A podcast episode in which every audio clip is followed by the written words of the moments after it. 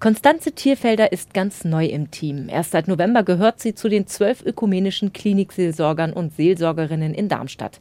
Die Theologin hat schon als Gemeindepfarrerin gearbeitet, war Professorin für Seelsorge an der Marburger Uni und ist jetzt unter Corona-Bedingungen am Agaplesion Elisabethenstift in Darmstadt unterwegs. Für die 58-Jährige eine schwierige Zeit. Wenn ich sonst im Krankenhaus gearbeitet habe, dann waren Angehörige da, dann habe ich mit denen und dem Patienten gesprochen oder wenn ich die draußen auf auf dem Flur traf, dann habe ich mich mit denen noch unterhalten. Da haben sie mir vielleicht auch erzählt, was sie im Krankenzimmer nicht sagen wollten. Also da war dieser Kontakt sehr viel einfacher und sehr viel schneller herzustellen. Wenn sie heute die langen Flure mit den weißen Wänden und den grauen Türen entlang geht, trifft sie dort nur in Ausnahmefällen auf Angehörige. Auch das blaue Sofa in ihrem Büro bleibt oft leer, aber genau deshalb ist die Seelsorgerin besonders gefragt. Da rief eine Familie an, erzählte mir, die Mutter liegt in der Covid-Intensivstation. Sie liegt im Sterben und sie können selber nicht zu ihr gehen. Und dann bin ich dahin gegangen und Grüße von ihren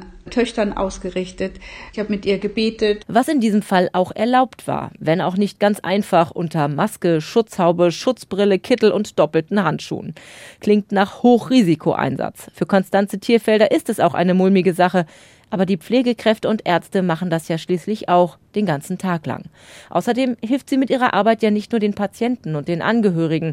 Auch fürs Pflegepersonal sind die Klinikseelsorger eine enorme Hilfe im Kontakt mit den Angehörigen, sagt Birgit Steindecker. Sie ist Pflegedirektorin am Elisabethenstift. Wenn da jemand mal Zeit hat, mit denen in Ruhe zu telefonieren oder direkt beim Patienten ist und dann einen Anruf macht, und das tut die Seelsorge eben im Zweifelsfall auch, dann ist das eine riesige Entlastung. Auf den Stationen merken die Kollegen das dann, wenn einfach mehr Ruhe reinkommt. Sich Zeit nehmen, dort, wo Ärzte und Pfleger von A nach B hetzen müssen, das ist das große Pfund, mit dem die Klinikseelsorger wuchern können. Dazu gehört Beten, Singen, Nachfragen, aber auch ganz pragmatisch das von Enkeln geschickte Tablet zum Laufen zu bringen oder eine neue Telefonkarte zu besorgen.